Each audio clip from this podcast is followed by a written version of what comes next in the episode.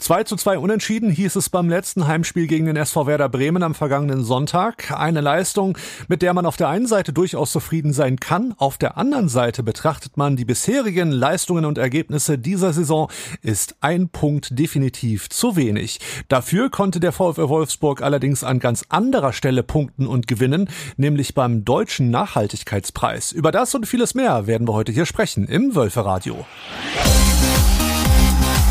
Wölferadio, der VfL Podcast. Mit Christian Ohrens.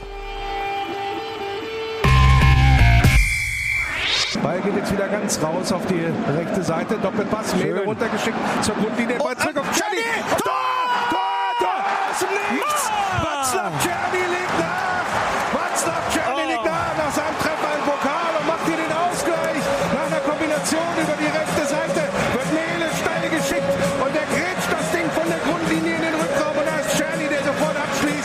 Und er schickt jetzt Jonas Witt auf die Reise, nimmt den Ball gut an und spielt den Ball schön, an Mele. Der guckt in der Mitte, geht runter an den 5 Meter und spielt in die Mitte und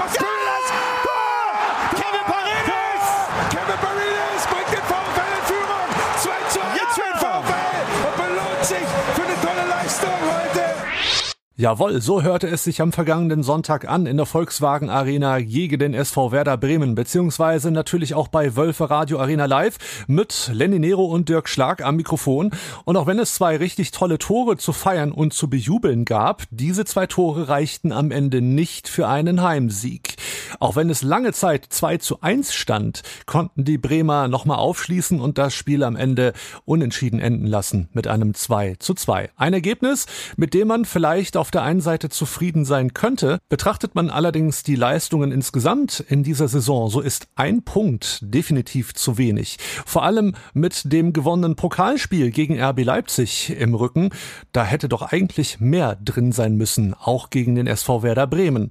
Was ist also im Moment los beim VfL Wolfsburg? Warum hat es nur zu einem Unentschieden gereicht? Wir fragten nach bei Cedric Sesiger. Ich glaube, wenn wir zu Null spielen, dann können wir Spiele gewinnen im Moment. Aber wir kriegen halt zu viele Tore. Ich glaube, heute auch wieder zwei, wo wir verhindern können in der Entstehung. Ähm, und ich glaube, wenn wir da besser arbeiten, noch besser verteidigen, dann können wir auch vorne immer wieder Nadelstiche setzen und, und Spiele gewinnen. Ich glaube, es liegt ein bisschen an allen. Konzentration, ein bisschen äh, Fokus aufs Spiel, die Situation besser lesen, äh, antizipieren und, und am Schluss als, als Mannschaft einfach äh, im, im Block kompakt stehen und keine, keine Bälle durchlassen. Und ich glaube, im, im 16 einfach, einfach besser verteidigen und die Zweikämpfe gewinnen. Ja, mit dem Ergebnis kann man, ja, da kann man sich jetzt streiten. Kann man zufrieden sein mit einem 2 zu 2 und gerade noch so einen Punkt gewinnen?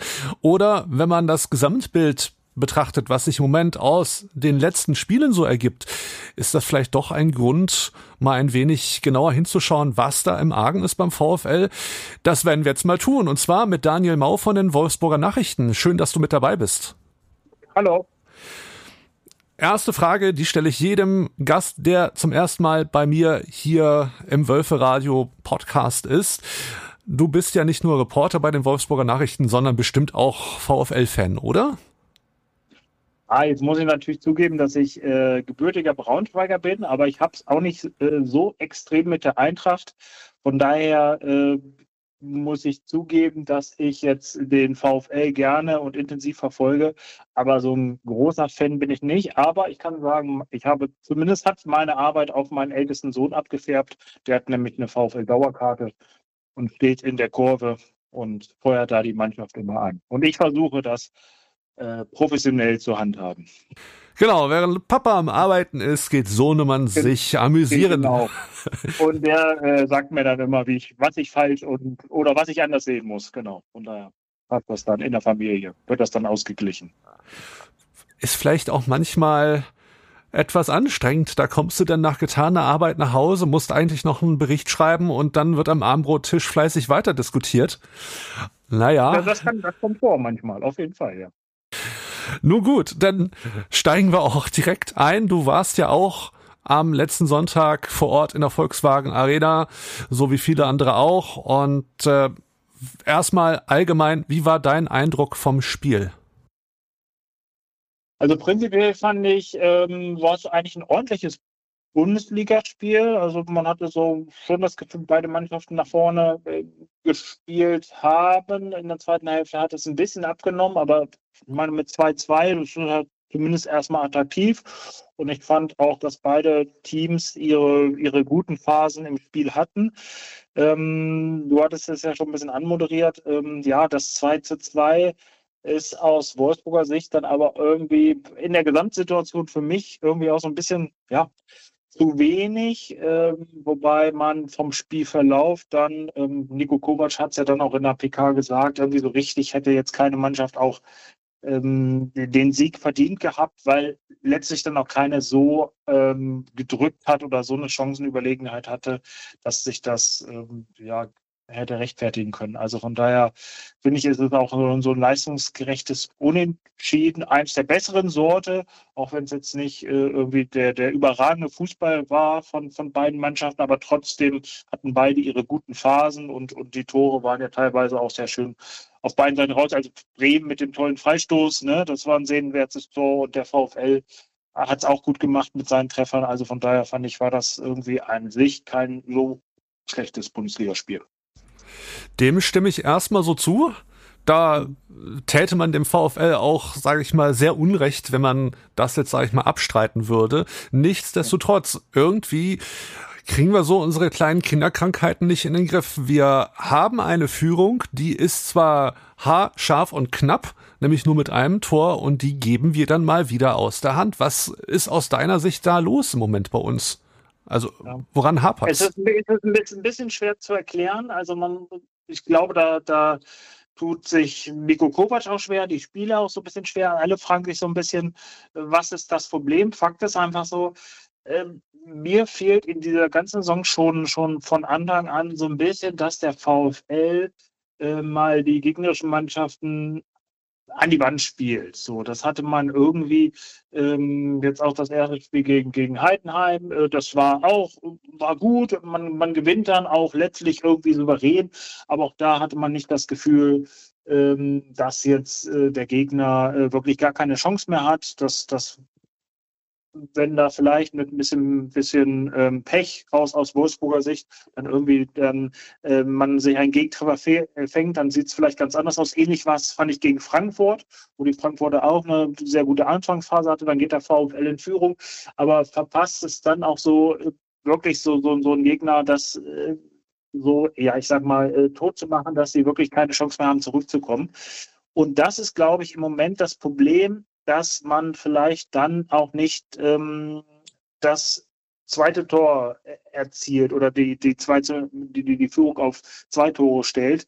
Das wäre, glaube ich, dann gegen Bremen, wo man ja eigentlich das Momentum dann auch so ein bisschen auf seiner, seiner Seite hatte, auch möglich gewesen, dass man dann einfach sagen, ne, man, man geht früh, gerät früh in Rückstand, macht vor der Pause den Anschlusstreffer, erzielt dann das 2-1. So, und dann, gut, klar, dann kommt natürlich auch das 2-2 relativ zeitig danach, aber trotzdem, ähm, wenn man da dann irgendwie den, den dritten Treffer vielleicht nachlegt, ähm, dann kommt halt Bremen nicht mehr zurück. Und das ist bei vielen Spielen Augsburg ja vorher auch so gewesen, wo man auch in Führung war, ähm, fehlt der Mannschaft so ein bisschen, dass sie diese sie macht es nicht schlecht. Ich finde, sie spielt auch sehr souverän, sie spielt die, die, sie hat Passagen, wo sie gut Fußball spielt, aber es fehlt so ein bisschen der Killerinstinkt. Und der, das ist, glaube ich, das, das Grundproblem. Ne? Und dann natürlich auch vielleicht noch die Defensive, ähm, dass man sich doch dann irgendwie zu viele Gegentore, also es sind ja nicht in, insgesamt sehr viele, aber ähm,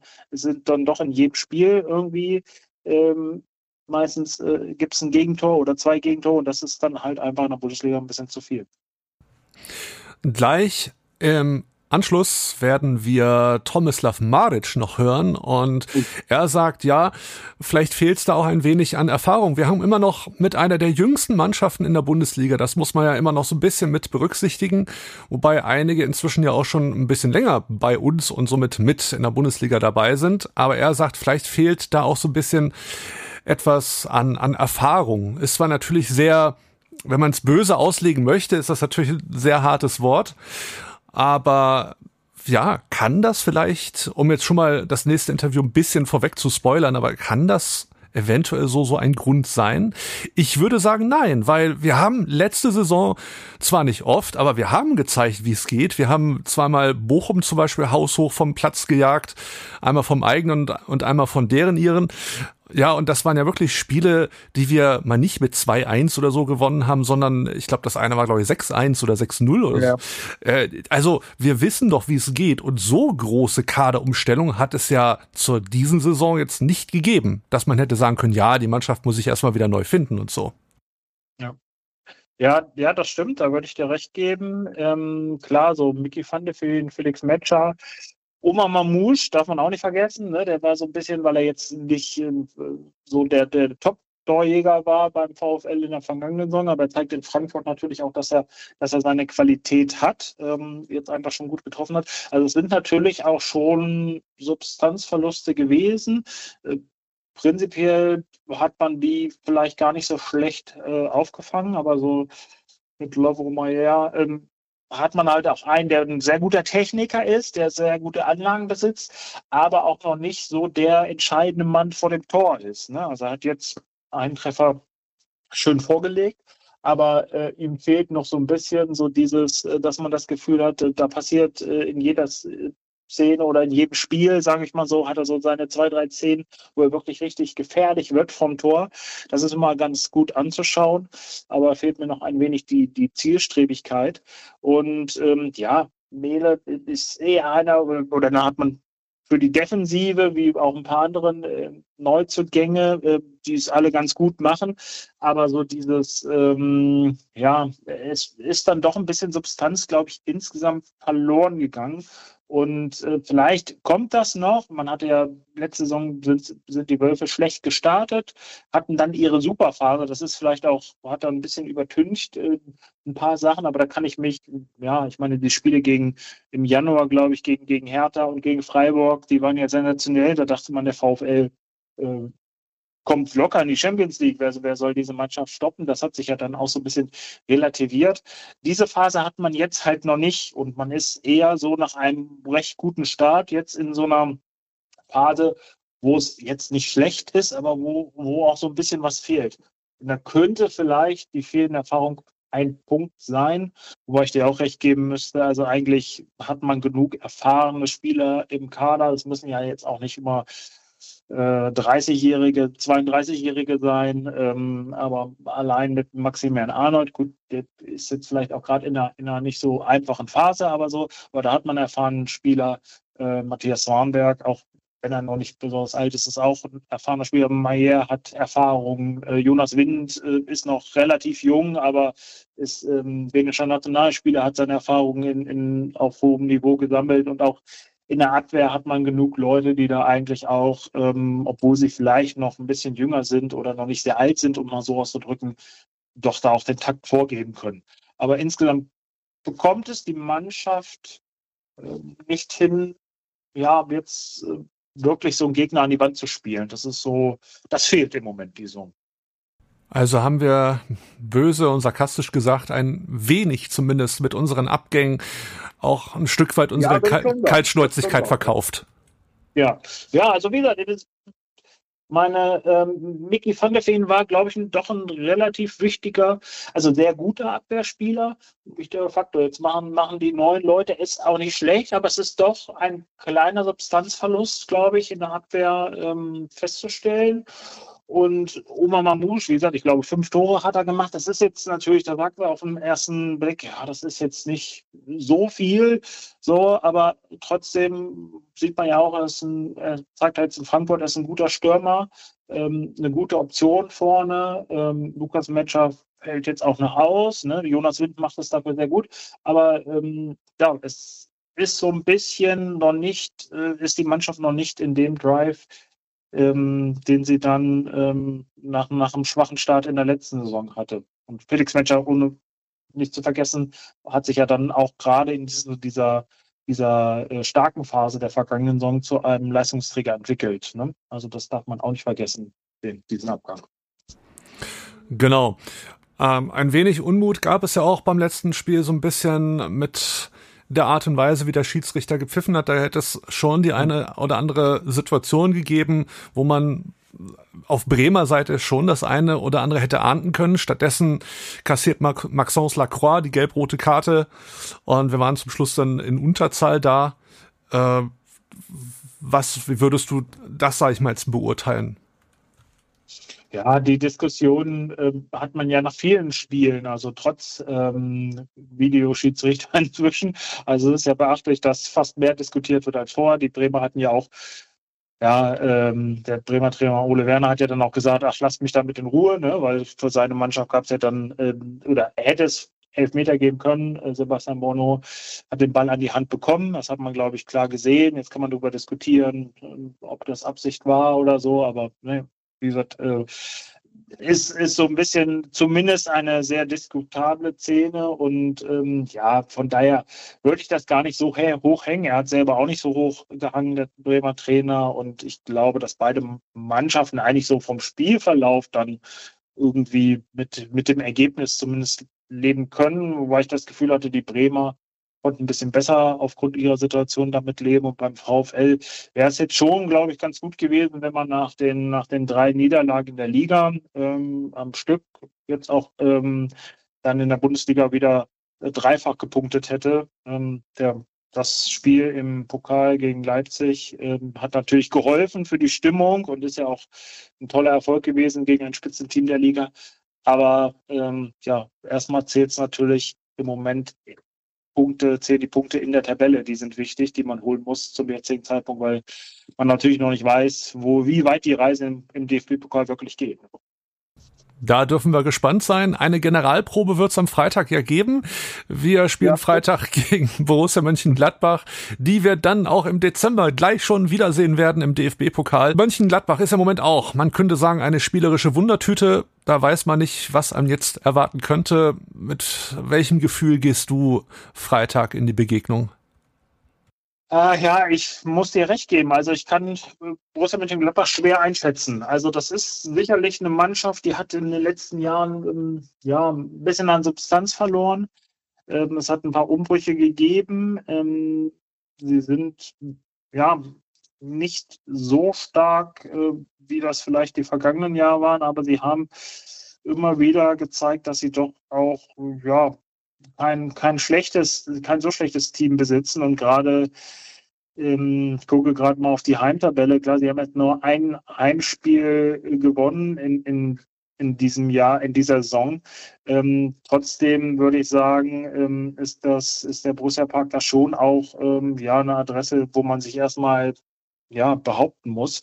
Und das wird nicht, glaube ich, keine einfache Aufgabe für den VfL.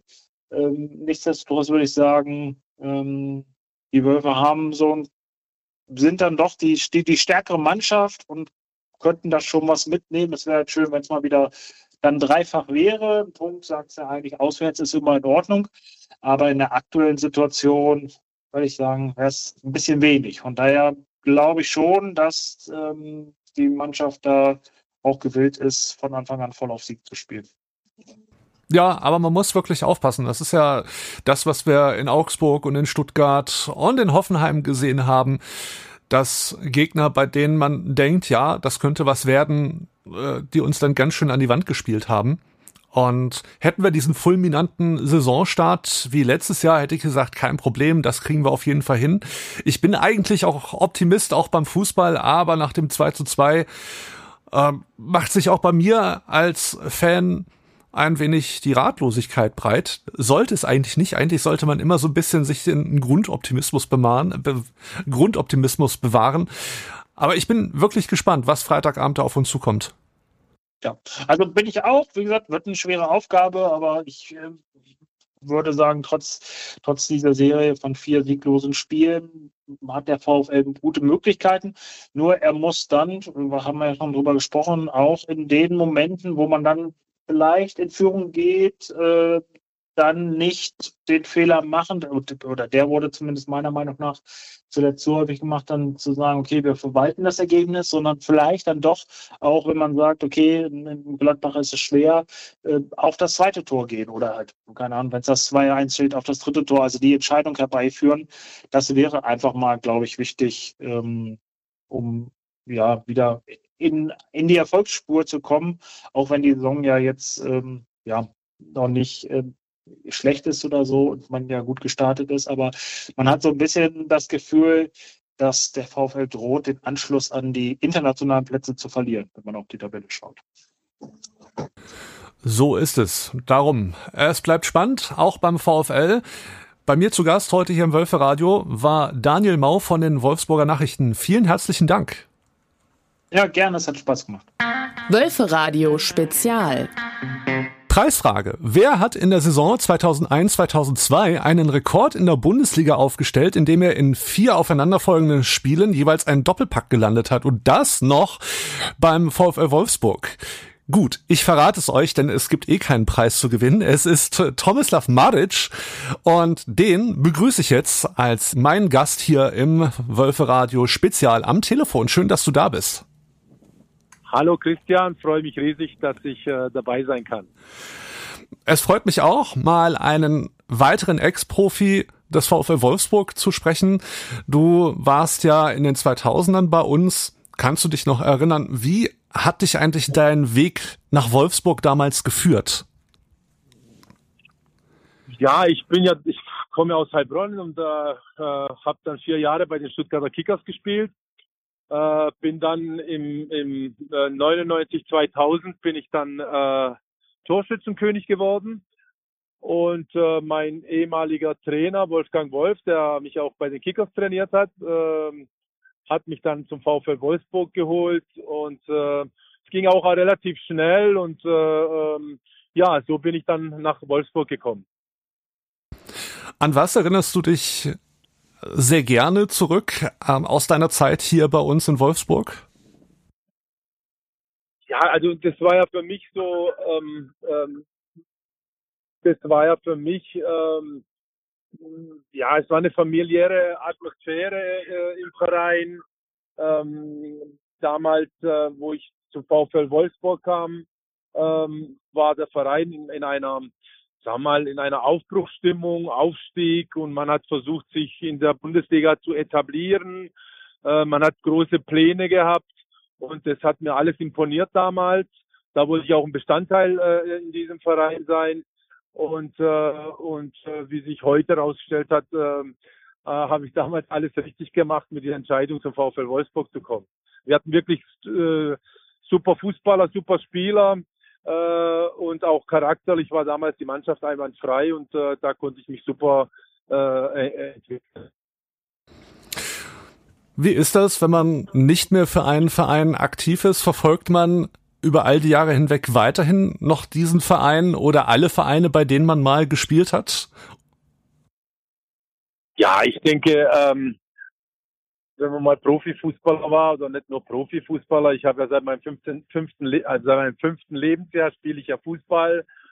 Und dann ist es, glaube ich, völlig normal, dass man äh, immer die verschiedenen Ligen äh, äh, anschaut ähm, und vor allem äh, die Mannschaften äh, ähm, immer weiter beobachtet und schaut, äh, wo man mal selber gespielt hat. Und das zählt natürlich der VfL Wolfsburg, ja, wie Borussia Mönchengladbach oder, oder Hoffenheim, oder auch natürlich die Stuttgarter Kickers, die jetzt äh, bisschen in den äh, niedrigen Ligen spielen, aber man ist immer dabei und schaut natürlich, äh, wie die Mannschaften, wie die Ergebnisse am Wochenende sind und wie es sich entwickelt. Wenn du auf die aktuellen Ergebnisse und die Leistung des VfL Wolfsburg schaust, was geht dir da so durch den Kopf? Also ich finde, dass der VfL Wolfsburg einen sehr guten Saisonstart hingelegt hat. Haben auch sehr stabil gespielt, äh, war auch sehr schwierig gegen den VfL Wolfsburg zu spielen. Äh, momentan in den letzten Wochen habe ich so das Gefühl, äh, dass es so ein bisschen in Stocken gekommen ist. Vor allem ähm, sind es sehr äh, äh enge Ergebnisse, knappe Ergebnisse. Man, äh, äh, man kommt teilweise nach Rückständen zurück. Äh, geht teilweise in Führung und versteht aber nicht, dann diese Spiele nach Hause zu schaukeln. Und ähm, ich denke, da muss vielleicht ein bisschen der Ansatz gelegt werden, dass man da vielleicht einfach äh, nach, äh, äh nach Führung vielleicht einfach vielleicht auch ein bisschen das Tempo rausnimmt und auch vielleicht einfach ein bisschen cleverer spielt in manchen Situationen und nicht so die Spiele dann aus der Hand gibt. Da, daran denke ich jetzt zum Beispiel das Spiel gegen Augsburg, wo man eigentlich in Führung geht, in Führung ist und dann kriegt man so durch so einen Doppelschlag ähm, ähm, ähm, gibt man dann das Spiel aus der Hand oder auch jetzt gegen Bremen führt man 2-1, äh, ähm, kommt super zurück für 2-1 und, und, und spielt am Ende 2-2. Äh, ich glaube, in Stuttgart äh, hat man auch geführt 1-0 zur Halbzeit und verliert dann noch 3-1. Ähm, das sind so Punkte, wo man vielleicht ein bisschen äh, ähm, äh, ansetzen muss und vielleicht in gewissen Situationen, ja, das wird der Trainer am besten äh, rauskriegen, was, was vielleicht momentan die Problematik ist. Aber vielleicht dann in, in dieser Situation vielleicht einfach um sich vielleicht ein bisschen tiefer fallen lassen und mehr dann aus der Kontersituation äh, äh spielen. Ähm, aber gut, äh, äh, die Entwicklung im Allgemeinen finde ich sehr positiv. Äh, die Spieler entwickeln sich gut, habe ich so das Gefühl. Und, äh, und äh, der VfL Wolfsburg wird auch wieder seine äh, Punkte machen und Siege einfahren. Da machen wir überhaupt keine Gedanken. Da ist eine gesunde Zuversicht. Ich glaube, viele vergessen auch immer beim Diskutieren und vor allem kritisieren, dass wir immer noch eine mit der jüngsten Mannschaften in der Bundesliga sind. Ne? Ja, absolut. Und, und äh, wenn man das natürlich auch im Hinterkopf hat, dann erklärt sich das natürlich auch, äh, äh, warum man vielleicht so Spiele nach einer Führung äh, äh, vielleicht auch teilweise äh, aus der Hand gibt, dann ist das ein kleiner Prozess, Erfahrungswerte und äh, deswegen kann ich mich jetzt nur wiederholen. Äh, ähm, die Spiele, die sie jetzt gerade so aus der Hand gegeben haben, die sind auch alles Erfahrungswerte für die Jungs und äh, werden in den nächsten Spielen daraus lernen und äh, nach Führungen äh, hoffe ich doch diese Spiele dann nach Hause bringen. Was ich als Fan immer nicht ganz verstehe, eben weil mir auch so ein bisschen das Hintergrundwissen fehlt. Du bist ja sowohl Spieler gewesen als auch Trainer. Wie kann sowas dann passieren, dass man eine Führung auch wenn sie nur, sag ich mal, ganz knapp ist mit einem Tor, aus der Hand gibt. Also manchmal hat man so den Eindruck, ähm, nach dem ersten Treffer oder nach dem zweiten Treffer, das desillusioniert die Mannschaft so ein wenig. Man lässt so ein bisschen die, den Kopf hängen. Äh, ist es wirklich so? Also, dass ein Tor einem so, sag ich mal, aus dem Konzept bringen kann? Ja, wobei beim VfL Wolfsburg finde ich das jetzt nicht. Ich finde ich finde schon, dass, dass die Moral stimmt, dass, äh, dass die Mannschaft äh, zum Beispiel auch nach Rückständen immer wieder zurückkommt. Äh, Im Gegenteil, die drehen sogar die Spiele. Ähm, das Einzige, was halt momentan, und das erklärt sich dann auch, äh, gewisse Dinge im Fußball äh, spielt auch eine gewisse Erfahrung eine Rolle. Da sind zum Beispiel früher die Italiener, äh, die waren ja dafür präsentiert, äh, wenn die mal eine Führung gehabt haben, äh, dann war das meistens so, dass du sehr schwer diese Spiele noch hast umbiegen können, zum Beispiel gegen die Italiener, weil wir haben oft sehr erfahrene Spieler gehabt, dann bleiben sie einfach mal liegen, äh, dann versuchen sie nicht jeden Angriff zu Ende zu bringen, sondern versuchen eher den Ball dann zu halten. Das sind alles so, so, so Punkte, ähm, wo sicherlich gewisse Erfahrung auch äh, mit dabei ist und natürlich auch ähm, gibt es auch äh, Themen, wenn man zum Beispiel Spiele äh, führt, äh, wie ist dann die Grundauslegung äh, äh in den nächsten Situationen oder im, im, nächsten Spielverlauf. Es gibt ja viele Trainer oder viele Mannschaften, äh, die sagen, nee, uns ist es egal, wenn wir führen, dann spielen wir weiter Powerfußball nach vorne. Das, das passt jetzt, glaube ich, die spielen jetzt gegen Borussia Mönchengladbach. Äh, da fällt mir zum Beispiel Gladbach gerade ein, die zum Beispiel sogar 4-0-Führungen aus der Hand geben, aber auf der anderen Seite 3-0-Rückstände wieder aufholen. Äh, Gladbach ist gerade so eine Mannschaft, die, die können, glaube ich, jeden schlagen, aber können auch gegen jeden verlieren. Und äh, beim VfL Wolfsburg, äh, glaube ich, ist eine große Portion dabei, wo man einfach sagen muss, dass da vielleicht in gewissen Momenten ein bisschen die Erfahrung fehlt, aber im Großen und Ganzen äh, glaube ich, äh, ähm, wird, werden auch Spiele wieder dabei sein, durch die Erfahrungen, die sie jetzt sammeln, wo sie dann auch dann diese Spiele gewinnen werden. Die Frage war auch eher allgemeinerer Natur, weil man das ja sehr gerne auch bei vielen Mannschaften beobachtet, ja, dass da Tore fallen und dann als hätte einer wirklich einen Schalter umgelegt. Und ich wollte einfach mal ein bisschen versuchen zu verstehen, was dann in diesem Moment halt in Mannschaften, in Spielern vor sich geht. Ach, Ja, okay. Ähm, ähm, grundsätzlich äh, äh, ist jeder Spieler da individuell anders und auch Mannschaften sind individuell anders. Ich, ich, ich kann jetzt nur aus meiner Zeit äh, äh, sprechen. Ich habe mir da eigentlich jetzt persönlich nicht immer groß, großartig den Kopf gemacht. Für mich war immer klar, okay, ein Spiel geht äh, äh, so lang, bis der Schiedsrichter abpfeift. Und solange das Spiel nicht zu Ende ist, äh, hat man immer die Möglichkeit, ein Tor zu schießen und Spiele umzubiegen. Äh, dann denke ich zum Beispiel auch an Oliver Kahn, äh, der immer ein Typ war, der nie aufgegeben hat, der hat immer bis zum Schluss, auch wenn du in der 90. Minute ein Tor kriegst, das war dem egal, dann ging es halt weiter. Es gibt natürlich auch Mannschaften oder auch Spieler, die da ja eine gewisse Zeit vielleicht auch brauchen, bis sie den Stockmoment über, äh, äh, wegstecken. Ähm, das ist aber individuell äh, von Spieler zu Spieler und, und, und von Mannschaft zu Mannschaft, glaube ich, äh, äh, äh, unterschiedlich. Wie sie, mit der, wie sie mit der Situation einfach umgehen. Nun sind wir ja am Freitag zu Gast bei Borussia Mönchengladbach, eine Mannschaft, für die du ja ein halbes Jahr auch einmal gespielt hast. Wie würdest du deren Leistungen im Moment beurteilen und was denkst du, können wir spielerisch am Freitag erwarten? Ich habe ja vorhin schon so ein bisschen angesetzt, was, was Borussia Mönchengladbach angeht. Die hatten vor der Saison einen mittleren Umbruch, sagen wir mal so. Viele Spieler sind gegangen, äh, einige neue Spieler sind gekommen, neuer Trainer ist da.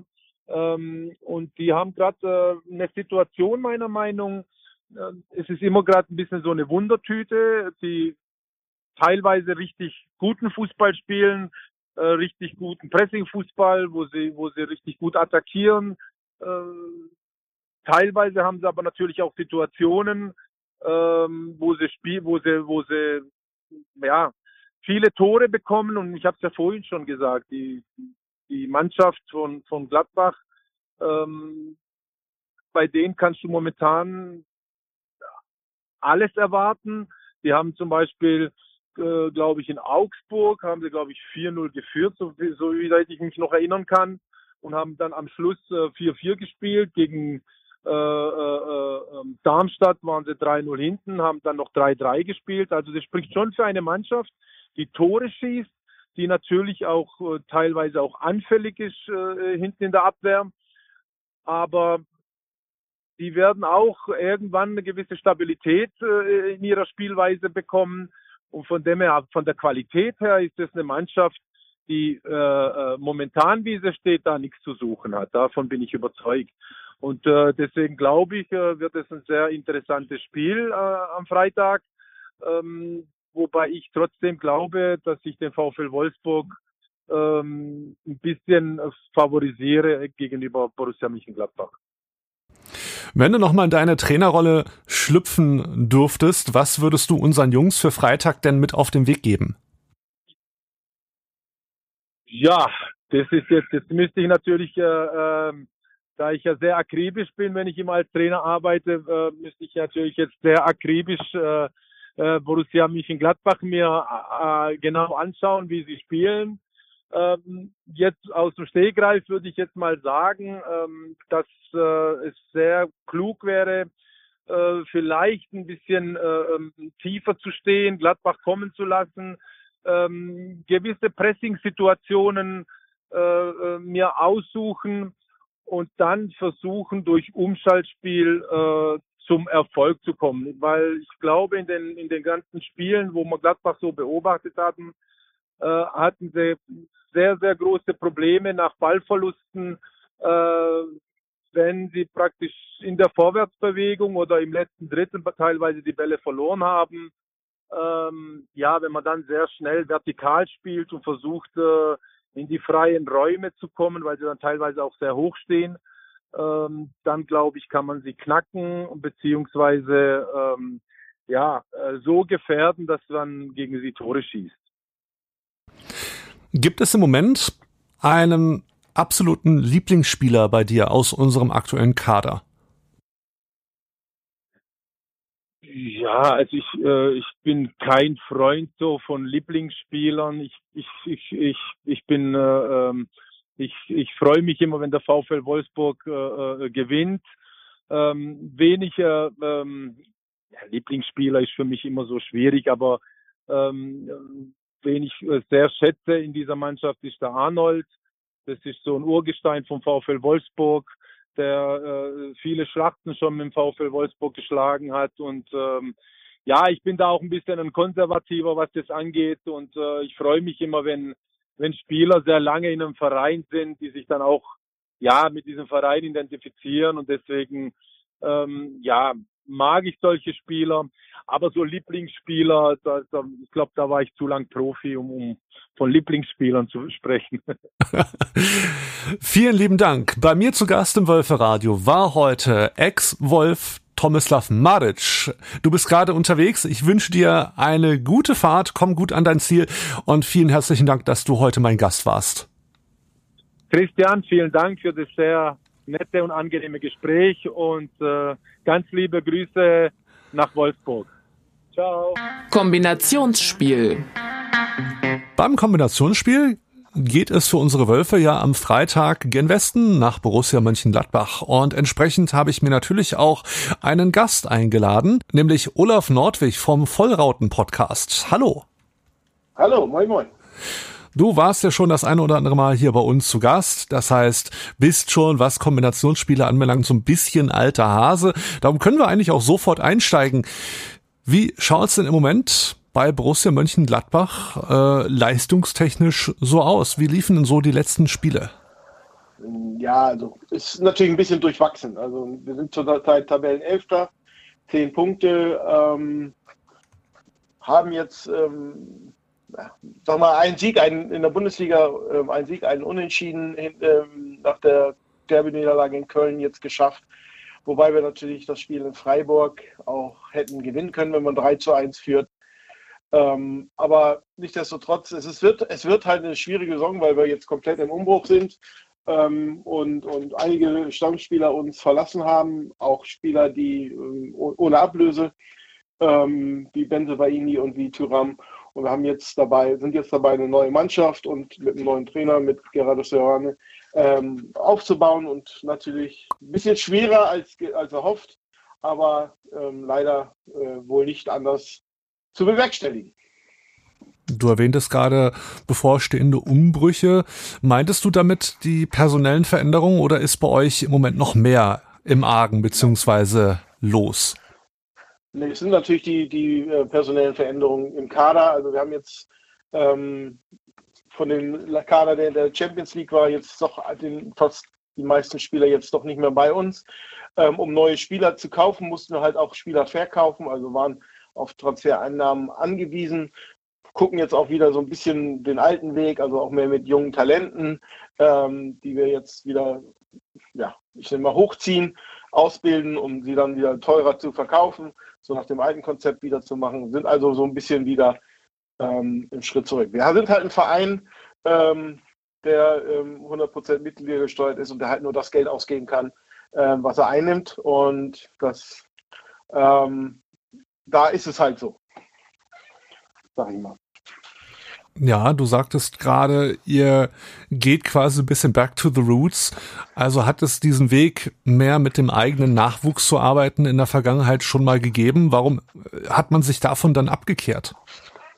Oh, das können wir jetzt eine Stunde drüber reden oder so. Also es ist natürlich, ähm, der, der, Erfolg kam ja auch. Wir waren jetzt mehrere Jahre international dabei, immer einstellig, über zehn Jahre.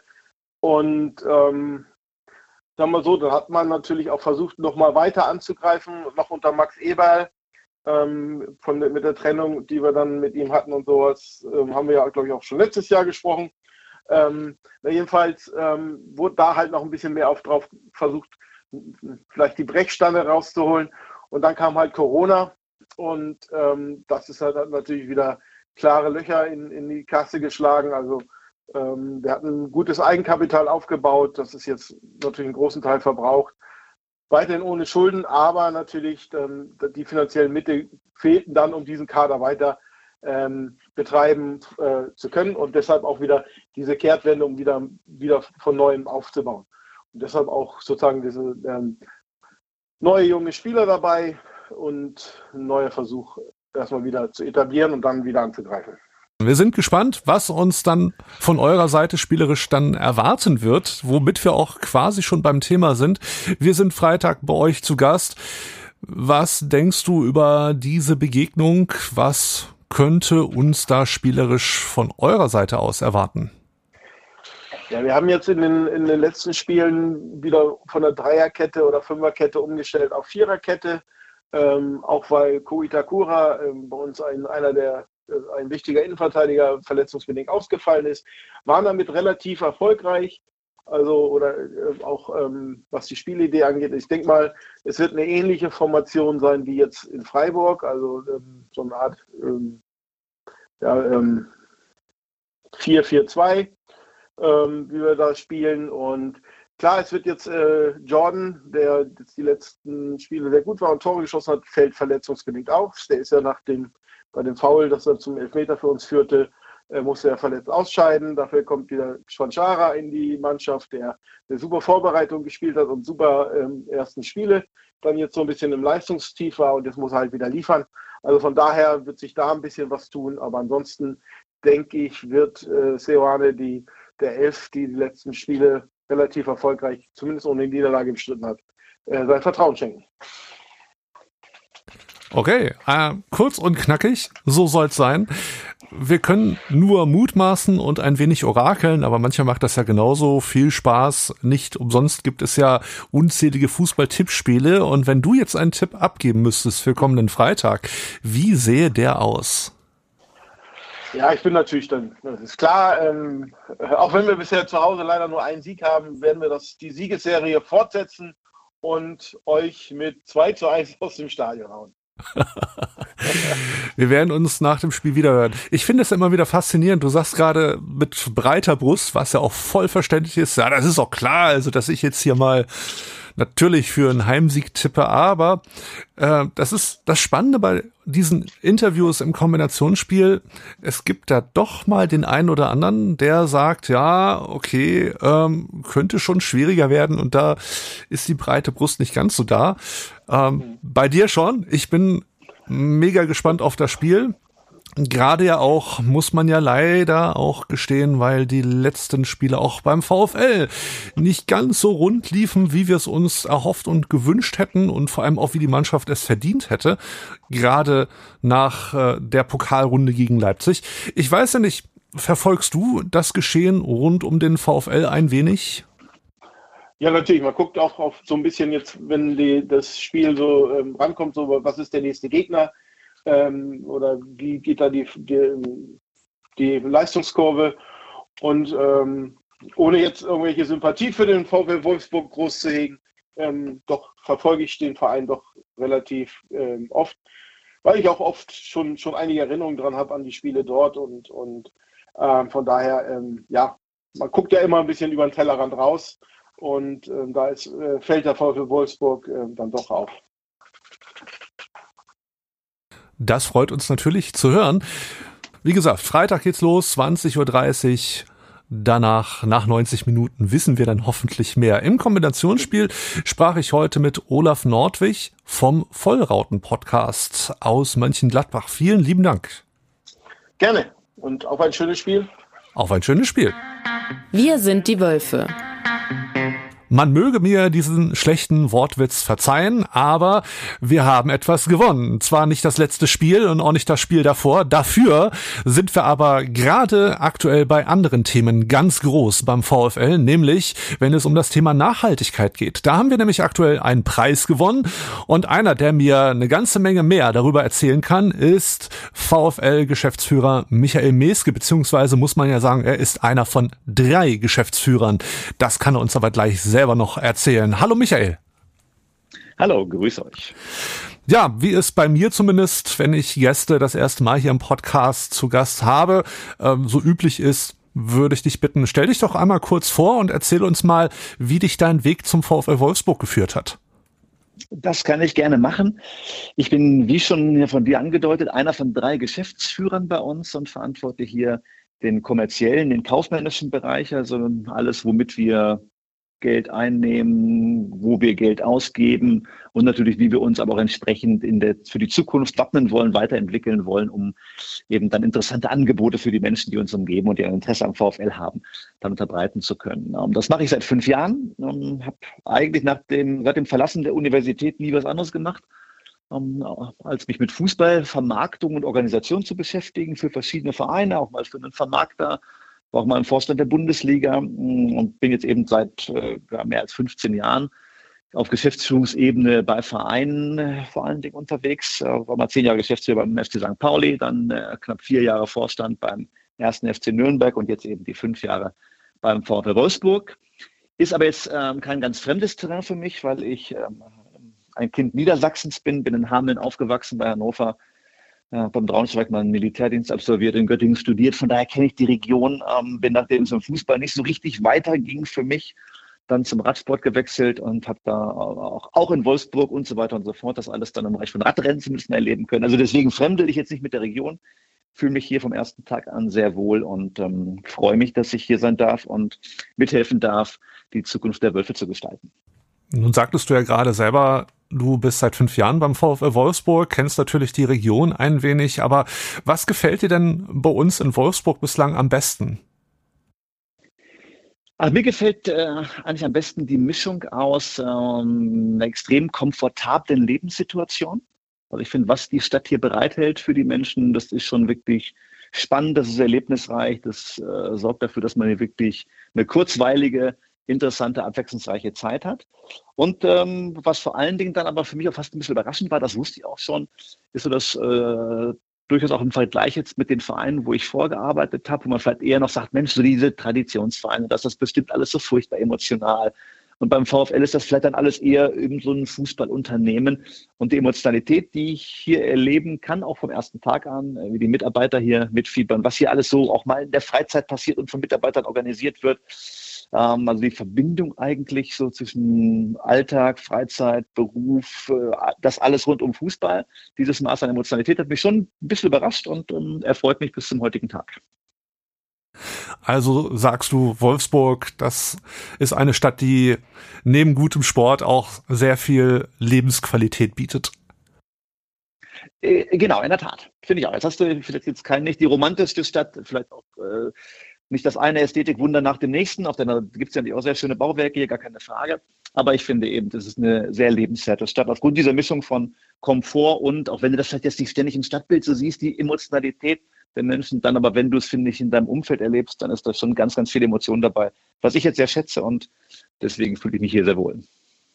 Ja, Wolfsburg ist eine Stadt, bei der man, und das kann ich sagen, obwohl ich dort geboren wurde, aber viele, viele Jahre halt nie richtig dort gelebt habe. Wolfsburg ist halt eine Stadt, bei der man die Romantik halt auf dem zweiten Blick entdecken muss und sich halt wirklich auch drauf einlassen muss. Ja, es ist nicht so wie, weißt du, hier in Hamburg hast du einen Hafen, da, da fährst du hin und sagst, boah, ja cool, Hafen, Containerschiffe.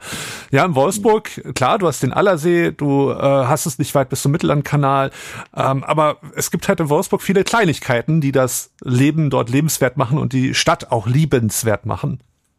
Ja, finde ich auch. Vieles auf den zweiten Blick, aber das ist ja auch sehr schön. Ja, eigentlich sogar noch viel schöner, finde ich, als so dieses Offensichtliche. Um so ein bisschen irgendwie die Kurve zu kriegen zu dem, worüber wir gleich sprechen wollen, findest du, dass Wolfsburg eine nachhaltige Stadt ist? Natürlich kannst du jetzt immer lang darüber streiten, was ist jetzt so dann die diesbezügliche Definition von Nachhaltigkeit und was ist genug und so weiter. Aber ich finde mindestens jetzt mal im, im Vergleich zu anderen Städten, die ich bislang erleben konnte, ist das schon, finde ich, eine Stadt, die sich sehr intensiv mit diesem Thema auseinandersetzt. Eben, äh, wie man es zum einen auch sieht bei einem Konzern wie Volkswagen, wie man es eben auch sieht bei einem Verein wie dem VW Wolfsburg oder hoffentlich erkennen kann zumindest mal. Ähm, und das würde ich schon, deswegen würde ich schon sagen, es ist äh, im Städtevergleich schon wirklich eine sehr stark auf Nachhaltigkeit ausgerichtete Stadt. Und damit eine gute Grundlage für all das, was wir da auch brauchen in der Zukunft. Woran machst du das fest? Also ich mache es jetzt eher wirklich daran fest, an, an, an dem, was ich jetzt so im täglichen erlebe bei der Ausrichtung der Volkswagen-Aktivitäten, aber auch bei der Rolle, die das Thema Nachhaltigkeit bei uns spielt, aber auch eben dann natürlich klar hast du diesen Volkswagen-Impuls eben auch in andere Bereiche, also wie schnell zum Beispiel, das ist nur ein Aspekt, aber wenn ich jetzt äh, deutsche Sportorganisationen mir anschaue und überlege, wer hat jetzt wie schnell seinen Fuhrpark auf Elektromobilität umgestellt, also ein Aspekt mal rauszugreifen, dann äh, sehe ich die Eishockey-Kollegen drüben, die haben es wirklich im, im, äh, ja, in ein paar Sekunden in Anführungszeichen geschafft, diesen Schritt zu gehen und ihren Fuhrpark umzustellen, Ladeinfrastruktur an die Halle zu bringen und so weiter. Da kann ich nur sagen, ähm, Christi Chapeau. Und, ähm, und das zeigt für mich schon, dass es an verschiedensten Stellen in der Stadt eben immer wieder diese Impulse gibt. Und das sorgt dafür, Jetzt fehlt mir natürlich auch ein bisschen der Detailvergleich. Ich kann jetzt nicht sagen, was machen andere Städte gerade wie Nachhaltigkeit, sondern es ist eher so ein bisschen subjektive Wahrnehmung. Aber da habe ich schon das Gefühl, dass ähm, sicherlich vor allem ein Stück weit getrieben von äh, der Volkswagen-Ausrichtung der, der aktuellen. Äh, aber die hat natürlich vielfältige Einflüsse eben in die verschiedensten Bereiche in Wolfsburg, um, dass wir hier schon eine nachhaltige Stadt sind. Nun hat der VfL Wolfsburg einen Preis gewonnen hinsichtlich Nachhaltigkeit. Was hat es mit dem Preis auf sich? Und vor allem, wie haben wir es geschafft, diesen Preis zu gewinnen? Mit welchen Aktionen? Also wir kriegen am 23.11. dann offizielle Bereich den äh, Deutschen Nachhaltigkeitspreis und das freut uns sehr. Wir haben natürlich schon mal einige Preise gewonnen, haben einige Rankings angeführt, gibt ja da mittlerweile auch äh, Verschiedenes, auch in der Welt des Sports, eben entsprechend, worüber wir uns auch sehr freuen. Aber da werden meist so einzelne Aspekte von nachhaltigem Engagement, also so ökologische Nachhaltigkeit oder soziales Engagement oder so weiter, dann immer betrachtet und entsprechend dann äh, prämiert. Und das sind dann die anderen Vereine mittlerweile auch stark. Mal der eine bei der einen Facette, der andere bei der anderen Facette. Und dieser Preis ist aber eigentlich eine Würdigung des Gesamtengagements. Und da sehen wir uns schon auch nicht ganz unverdient eben in der ersten Position. Jetzt im Verhältnis im Vergleich zu Sportorganisationen, weil wir schon glauben, dass wir wahrscheinlich den breitesten Ansatz eben auch und den schon seit Jahren bei uns entsprechend hier ähm, umgesetzt haben und immer wieder versuchen natürlich jetzt dann da den jeweils nächsten Schritt zu gehen. Aber es ist mal eine Würdigung des Gesamtengagements und das freut mich für den VfL, freut mich natürlich auch vor allen Dingen für die äh, Kolleginnen und Kollegen, die das operativ bei uns vorantreiben, all diese Themen. Gibt es ein, zwei besondere Themen oder Punkte in Sachen Nachhaltigkeit, die du da ein bisschen hervorheben würdest? Ja, vielleicht ein Thema, ähm, was natürlich immer so vielleicht ein Stück weit jetzt so zuvordererst in der Diskussion auftaucht, ist ja eigentlich so ein bisschen die Frage ökologische Nachhaltigkeit. Und ähm, da ist vielleicht so das Thema Race to Zero, unsere Kooperation, wo wir uns so quasi vereinbart haben, zu einer Partnerschaft äh, mit den Vereinten Nationen. Waren wir der erste, die erste Sportorganisation, die da beigetreten ist. Also dann bis 2025 wollen wir eben CO2-neutral sein. Das wird allerdings auch ganz oft natürlich auch mit einer gewissen Kompensation nur funktionieren können. Wir werden bis dahin geht schon fast auch systemimmanent nicht, sage ich mal, dadurch, dass wir natürlich Rasenheizung brauchen, viele Flugbewegungen haben, viele Menschen im Idealfall zum Stadion bewegen, vom Stadion wieder weg äh, bei uns haben. Und am Spieltagen können wir per se jetzt auch nur schwerlich wirklich ökologisch nachhaltig sein. Aber, und das ist ein bisschen meine Botschaft auch fürs Leben im Allgemeinen, es ist halt nur wenigen vorbehalten, jetzt so von mir ist radikal zu sein, wie von mir ist ähm, Greta Thunberg, das vielleicht in ökologischer Nachhaltigkeit dann ist und sagt, mein ganzes Leben stelle ich jetzt mal radikal um und ähm, das können ja aber nur wenige oder wollen eben auch vielleicht nur wenige, das so zu machen. Und da finde ich der Fußball schon eben ein gutes Beispiel dafür, wo man sagt, okay, wir kommen nicht drum herum, immer wieder auch mal nicht nachhaltig zu sein, aber es gibt ganz, ganz viele Stellschrauben, wo wir eben dann nachhaltig agieren können. Und das ist halt das Thema, was bei uns so am, am stärksten im Vordergrund steht. Und natürlich dann auch eine, in puncto ökologischer Nachhaltigkeit eben auch das, das, das Gesamtergebnis dann darstellt, wo er ganz, ganz viele Sachen, da geht es um Wasseraufbereitung, da geht es natürlich um ähm, äh, LED-Beleuchtung, die wir im Stadion haben. Da geht es natürlich auch um Pfandbecher und so weiter und so fort, weil überall das wird ja, da lässt ja auch ein, ein Fußabdruck dann wiederum am Ende. Und ähm, deswegen finde ich, ist dieses Thema unser Race to Zero bis 2025 CO2-neutral zu sein und dabei natürlich eine möglichst geringe Kompensationsquote zu haben und eine möglichst hohe Reduktionsquote. Ähm, das ist, glaube ich, so ein Thema, was immer wieder ins Auge sticht, weil wir es jetzt auch am stärksten uns kommunizieren und weil es natürlich auch so ein starkes öffentliches Thema gerade ist. Ähm, daneben finde ich vor allen Dingen aber auch noch ein Thema für uns wichtig und bedeutsam, äh, was vielleicht noch näher am Fußball dran ist. Und zwar, das ist für mich so die Frage ein bisschen dieser sozialen Nachhaltigkeit. Ich finde, der Fußball ist ja am Ende vielleicht einer der größten Integratoren, die wir in der Gesellschaft haben, der Menschen so ganz unabhängig von Religion, Bildung, Alter, was es noch alles geben mag an Differenzierungskriterien zusammenbringt. und das ein gemeinsames Thema dann ist. Und ähm, das zeigt dir die soziale Kraft, auch die soziale Nachhaltigkeit, die dem Fußball innewohnt. Und ähm, trotzdem finde ich, kann man da das einfach so laufen lassen und sagen, wir haben den Spielbetrieb, da bringen wir ja an den Spieltagen schon Menschen zusammen, dann passt das schon. Oder man kann eben noch ganz, ganz viele weitere Maßnahmen entwickeln, die, glaube ich, alle auch wirklich einen gesellschaftlichen Wert produzieren. Und das tun wir, finde ich, auch da auf der Arbeitsebene mit ganz vielen Menschen bei uns und äh, mit ganz viel Herzblut. Und sei es, dass wir mittlerweile 200 Partnervereine im Umkreis von Wolfsburg haben, eine Autostunde Wolfsburg. Gibt es, glaube ich, so Pi mal Daumen 350, 400 Vereine, die Fußball spielen, schwerpunktmäßig. Und 200 davon sind bei uns Teil eines Partnervereinsprogramms, wo wir Fußball-Fancamps durchführen, Trainerschulungen durchführen, ähm, natürlich wieder Ticketaustausch machen, eine Funinho-Turniere bei uns an den Samstagsspieltagen hier vor den Toren des Stadions spielen und dann natürlich präferiert die Partnervereine einladen, Überraschungsbesuche mit Spielern und Spielerinnen von uns aus den Profiteams da organisieren. Und glaube ich, das sorgt schon für eine enge Verbindung von uns mit fußballinteressierten Menschen der Region, aber sorgt eben auch dafür, und da glaube ich schon dran an dieses gesunder Geist im gesunden Körper, und dass man auch viel über adäquates Sozialverhalten in der Mannschaftssport lernt, dass wir eben möglichst viele, auch gerade äh, junge Kinder und Jugendliche eben mit dem Fußball nachhaltig verbinden. Und ähm, deswegen finde ich das eine sehr spannende Facette. Daneben sind Umstand 54 Schulen, wo wir wöchentlich die Fußball-AGs dann machen und durchführen. Also ich glaube, das sind ganz wichtige gesellschaftliche Impulse. Lernort, Stadion, wo wir sagen, das ist ja auch so eine DFL-Kooperation, aber die wir auch wirklich, finde ich, sehr beeindruckend hier äh, umsetzen mit den Kolleginnen und Kollegen, wo wir sagen, ähm, vielen Kindern fällt es eben nicht so einfach im schulischen Umfeld entsprechend zu lernen. Und das fällt dann außerschulischen Lernorten manchmal mit ein bisschen anderen Reizen dann deutlich einfacher und setzt immer wieder Impulse, die Kinder dann doch zum, zum Lernen entsprechend zu motivieren oder in sie in eine so positivere Grundsituation zu bringen. Und das machen wir zum Beispiel auch, finde ich, äh, in, in beeindruckender Art und Weise, das Thema Lernen auf Stadion auch in, mit diversen Schulkooperationen. Und das sind für mich so ganz viele spannende Maßnahmen und Aktivitäten, die wir schon seit Jahren durchführen, aber immer wieder auch weiterentwickeln und erweitern und die eben dieses Thema soziale Nachhaltigkeit entsprechend dann unterstützen.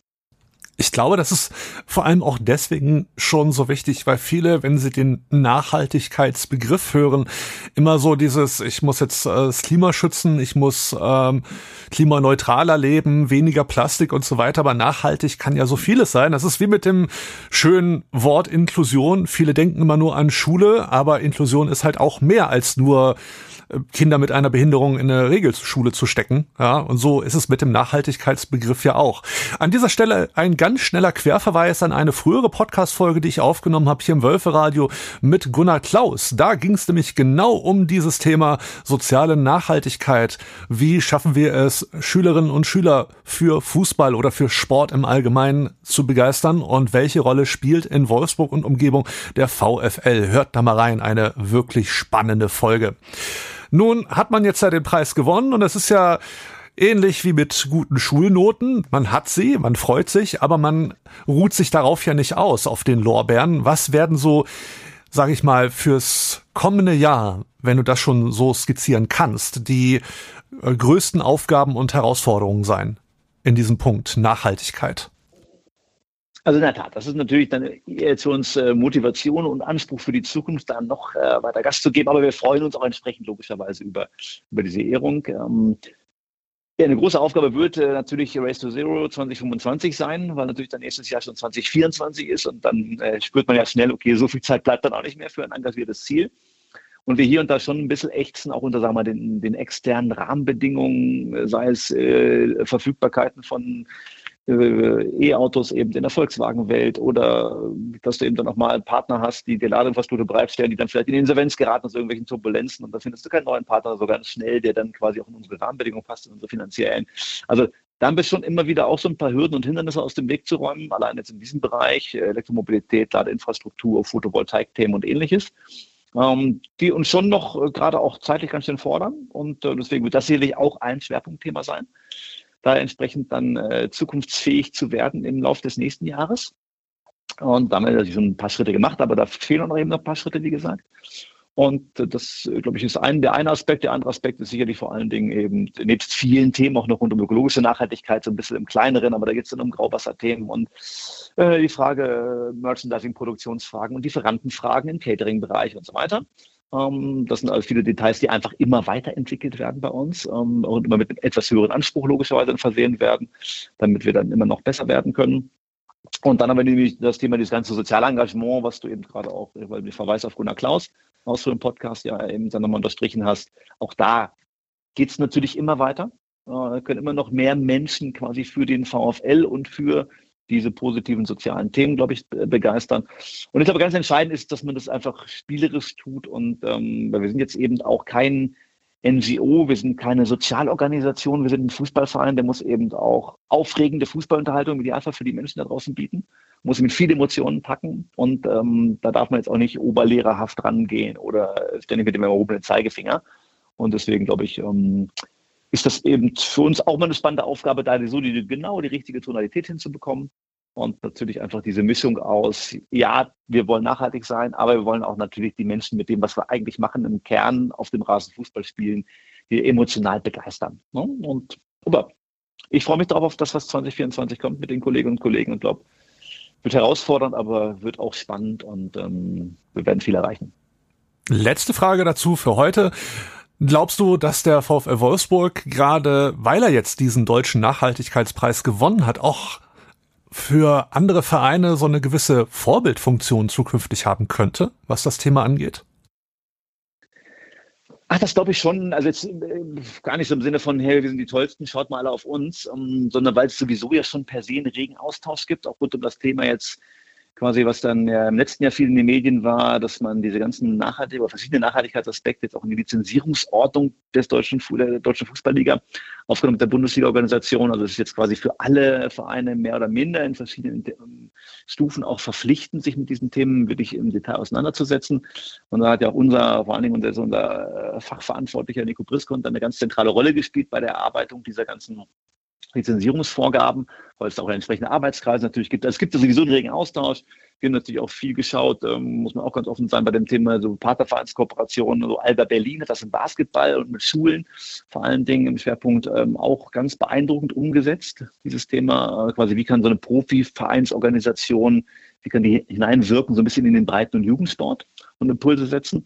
Also ich glaube, da gibt es sowieso einen permanenten Austausch, ein permanentes Schauen, was machen die anderen eigentlich ähm, und wie, was könnte man davon nutzen, um sich selber auch weiterzuentwickeln. Und ähm, trotz sind natürlich gerade diese großen Preise und der Deutsche Nachhaltigkeitspreis ist vielleicht so das größte Thema in diesem Segment, ähm, sind natürlich schon auch Dinge, die Aufmerksamkeit erzeugen und natürlich wohl noch mehr dann drauf geschaut wird, was macht denn da jemand? Und deswegen sind wir uns der Verantwortung natürlich auch ein Stück weit bewusst. Der VfL Wolfsburg hat den deutschen Nachhaltigkeitspreis gewonnen. Und ich sprach dazu mit Michael Meske hier im Wölferadio. Er ist einer von drei Geschäftsführern beim VfL Wolfsburg und war mir für dieses Gespräch zugeschaltet. Vielen Dank. Sehr gerne, war eine Freude. Das war's wieder. Das war eine pickepackevolle neue Folge des Wölferadio, eurem VfL-Podcast. Ein Blick auf die Uhr verrät mir, wir sind schon massig über die Nachspielzeit drüber. Das heißt, es wird Zeit für den Abpfiff. Bleibt mir nur noch, euch dran zu erinnern, dass wir Freitagabend wieder für euch am Start sind bei Wölferadio Arena Live, live aus Mönchengladbach. Eure Reporter sind dann Malte Truxius und Tim Schulze. Das nächste Mal Wölferadio gibt es am kommenden Donnerstag wieder dann wieder mit Kollege Lenny Nero. Bis dahin wünsche ich euch noch eine angenehme und hoffentlich erfolgreiche Fußballwoche. Tschüss, sagt Christian Ohrens.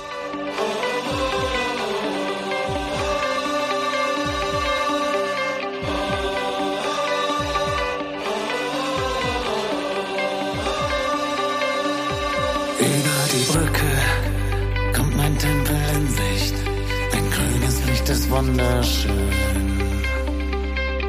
jedes Mal aufs Neue. Dieses Gefühl, wenn ich ihn dort sehe. Kann nur schwer beschreiben, wie es mir dann geht. Lest in meinen Augen, was dort geschrieben steht.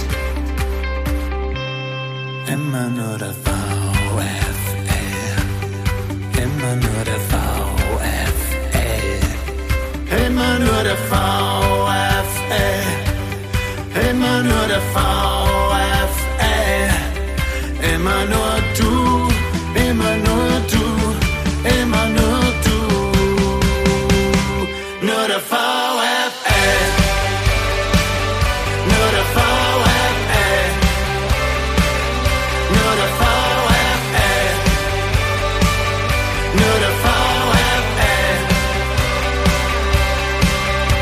Wir singen, wir springen, wir tanzen für Wolfsburg, mein Verein.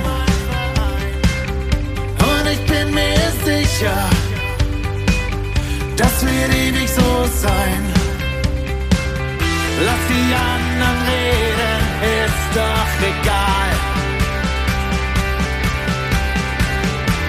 Wir stehen zusammen, als wär's das letzte. Immer nur der Fall.